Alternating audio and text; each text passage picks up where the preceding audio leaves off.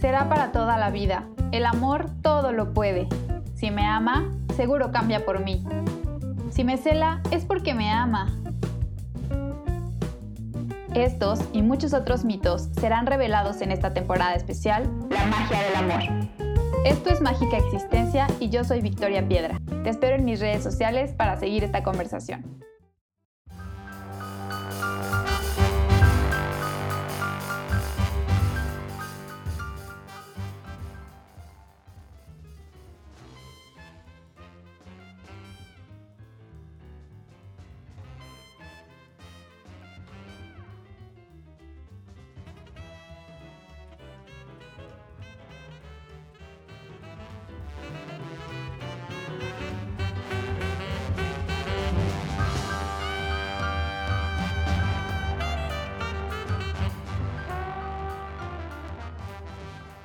Bienvenidas y bienvenidos al episodio final de la tercera temporada del podcast La magia del amor. El día de hoy quiero compartir contigo 10 aprendizajes mágicos que obtuve en esta temporada y una breve reflexión del cierre de año 2020. Comenzamos. 1. El amor perfecto y la pareja perfecta no existen. No llegan a tu vida por arte de magia, pero ser consciente de quién eres, de lo que quieres y no quieres de una relación, es lo que realmente lo va a convertir en algo maravilloso. Cuando no tienes claridad sobre quién eres y a dónde quieres ir, es muy fácil que te pierdas en el camino y te conformes con un amor cualquiera y que no sea el que realmente mereces. Después de toda una temporada hablando sobre muchos temas, me di cuenta que de verdad tenemos muchos conceptos erróneos sobre una vida en pareja. Y esto es abrumante y además nos pierde de lo verdadero. Así que si estás en una relación y sientes que algo no anda bien, Hazle caso, ve hacia adentro, conócete, escúchate, cuestiónate y muéstrate lo más transparente y vulnerable con tu pareja. Y si no estás en una relación, pero deseas estarlo, trabaja en ti, sana, resignifica tu concepto del amor, tu concepto de la pareja, escúchate y aunque suene a cliché, ámate, ámate mucho. Escúchate con honestidad sobre lo que realmente y lo que no quieres en tu vida y en una relación.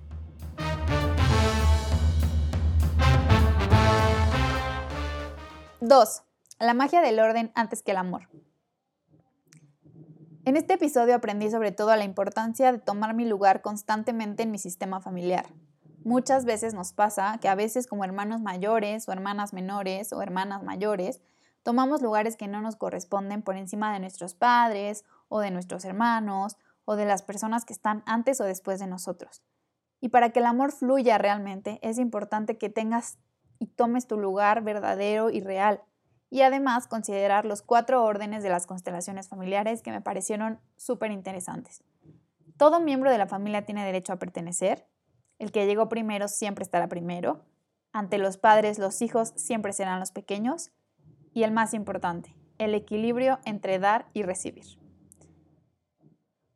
Con estas cuatro leyes o estas estos cuatro órdenes puedes empezar a vivir de una forma más alineada a tu verdadera esencia y a tu verdadero llamado.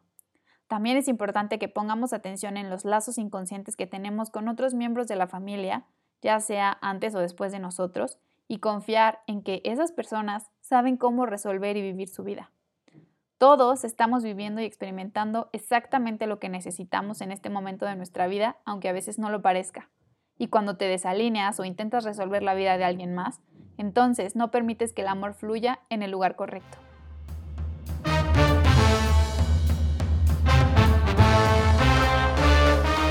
¡3! Serle fiel a tu energía dominante para poder amar en tu centro. Existe mucha información sobre la energía masculina y femenina que te puede ayudar a aclarar todas las dudas que tengas sobre cómo se ve una energía balanceada y centrada. Sin embargo, lo más importante que yo aprendí en este episodio es que serle fiel a esa energía que en esencia no podemos ignorar es lo que realmente nos ayuda a vivir una vida más plena y un amor mucho más puro. Más allá de tu preferencia sexual o género, existe una energía intrínseca que te rige desde tu origen, que no puedes ocultar, está en tu ADN. Y si logras fluir con ella, ya seas hombre o mujer, podrás amar desde un lugar mejor, y creando una relación mucho más balanceada, donde también le permitas a tu pareja fluir en su esencia más pura.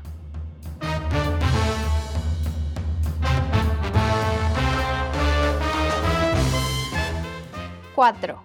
La energía sexual como una energía de creatividad, de lucidez, de salud y sobre todo de amor a partir de dos seres humanos. Es importante que dejemos de tomar a la ligera las relaciones sexuales, ya sea para comprobar si amas a alguien o no, si existe química o no, si es en el primer encuentro o no. Fuera de todo eso, realmente es importante darnos cuenta que la energía sexual vive dentro de nosotros. Es una energía sagrada que nos impulsa literalmente a la vida. Y es importante que no nos dejemos llevar y no utilicemos las relaciones sexuales como un paliativo para nuestra huella de abandono o como una aspirina que de pronto nos tomamos porque nos sentimos aburridos o tristes o estresados o lo que sea que te haga alejarte de tu verdadera esencia, que, te, que de pronto calme o cure esta ansiedad o esta tristeza. Conectar de forma genuina, honesta y vulnerable con tu energía y con la de otra persona de verdad te puede llevar a niveles de conciencia que no puedes ni imaginar. Sentirte realmente conectado con el todo y con tu sentido de pertenencia.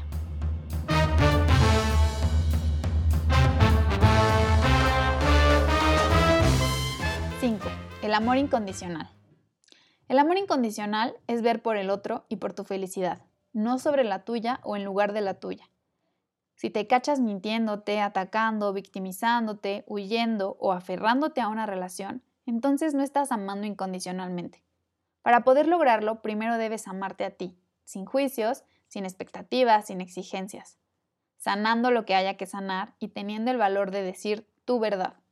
Cuando logras ser completamente vulnerable frente a otra persona, entonces le estás brindando la oportunidad de amarte realmente.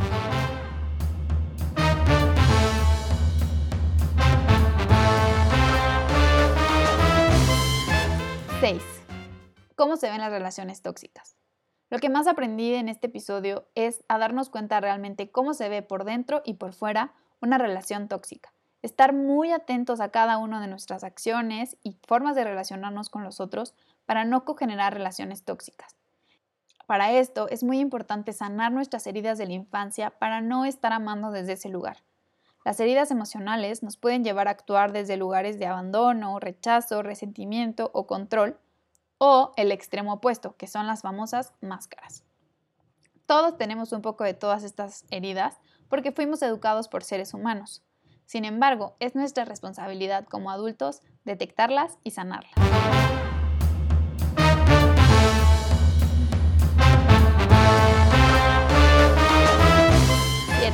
la importancia de sanar en lo individual para sanar en pareja. En este episodio platiqué con dos grandes amigos, Coyote y Re, y la verdad es un episodio que me resonó muchísimo. Mi principal aprendizaje aquí es la importancia de estar muy atento en lo individual, cómo me siento, cómo estoy, qué estoy dejando de lado, sin dejar de cultivar la relación. Entender que los procesos de mi pareja son totalmente distintos a los míos y aún así son correctos y necesarios. Hacer visibles mis necesidades con amor y vulnerabilidad y darles la importancia necesaria, a las mías pero también a las de mi pareja. Estar atento a las situaciones o necesidades que mi pareja externe y comprometerme verdaderamente con el cambio, con lo que no está funcionando, con lo que no está sano y daña la relación.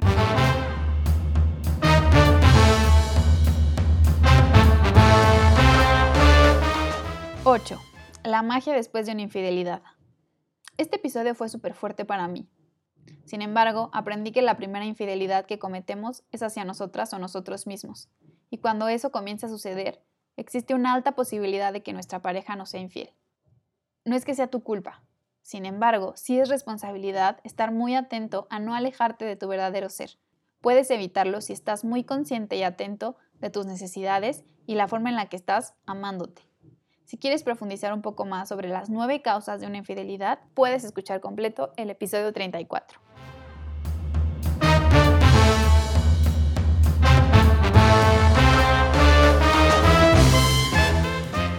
¡9!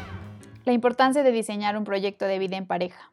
Muchas veces dejamos pasar y damos por alto en las primeras citas o en las primeras conversaciones importantes con nuestra pareja nuestros sueños, nuestros anhelos, nuestros propósitos. Y entonces llegamos a una relación en donde ninguno de los dos tiene sentido de propósito, en donde ninguno de los dos sabe a dónde va y entonces empieza a hacerse un caos. Es importante sentarnos a platicar desde un principio con nuestras parejas sobre estos anhelos, sobre estas necesidades ir diseñando juntos un proyecto de vida y revisar constantemente si este proyecto de vida sigue vigente para ambos.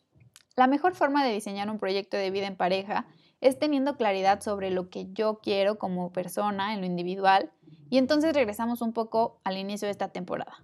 Tener claridad sobre lo que quiero y lo que no quiero, pero ahora de una forma más profunda y trascendental, contestando honestamente a la pregunta ¿quién soy y para qué estoy en este mundo?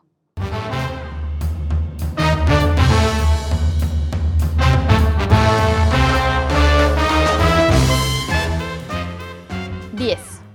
El amor es el amor.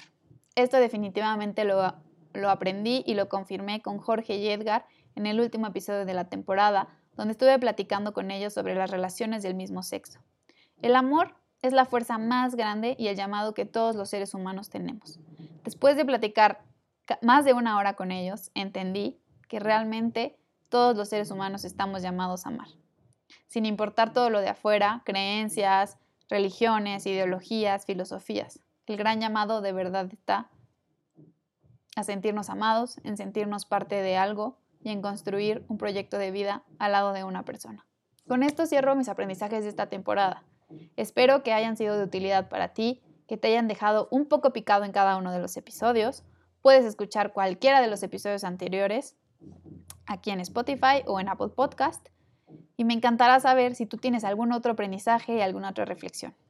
Por último, quiero compartirte una breve reflexión sobre este año, que estoy segura que para todas y todos ha sido de cambios, de aprendizajes y de una gran pausa.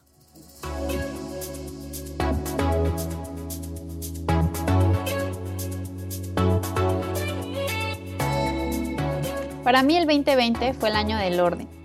Tomé decisiones que pensaba muy lejanas, como renunciar a un trabajo que amaba pero en el que sentía que ya no estaba aportando nada. Retomé el podcast e hice dos temporadas completas. Regresé a casa de mis padres porque económicamente estaba siendo muy complejo para mí y aunque por un momento pensé que estaba fracasando, hoy entiendo que así era como debía de suceder. Mi papá se enfermó como nunca en mis 28 años lo había visto enfermo. Pasé más tiempo que nunca con mi hermana, trabajando, resolviendo el mundo, creando, llorando. Pasé más de seis meses en cuarentena con Diego viendo todas las películas que nunca habíamos visto, hablando de cosas importantes, riéndonos de las cosas no tan importantes. Reconecté con viejos amigos, creé dos proyectos para 2021 y sobre todo aprendí que la vida de verdad es una moneda al aire. Ordené mis prioridades, mis sueños y mi verdadero llamado. Este año más que nunca me enseñó la importancia de vivir con más calma, de valorar cada respiración, cada pausa, cada momento, de valorar los abrazos y el calorcito humano, de valorar la importancia de vivir en comunidad, de valorar a la gente con la que trabajaba día a día hombro con hombro. Verlos cada día y platicar un poquito con ellos sobre sus vidas o sobre el clima, de un día a otro, cambió.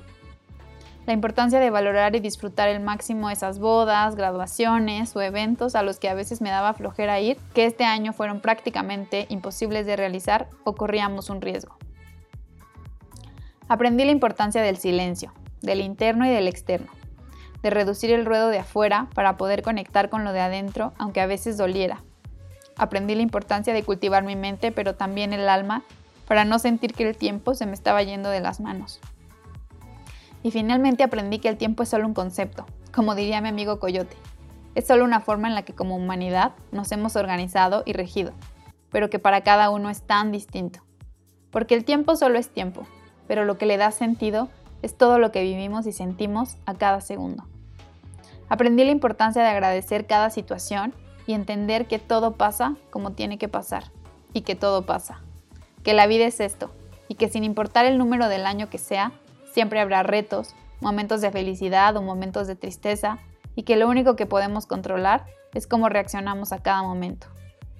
Gracias por llegar hasta aquí conmigo, por escucharme este 2020 por dejarme llegar a tus oídos y espero que a tu corazón también.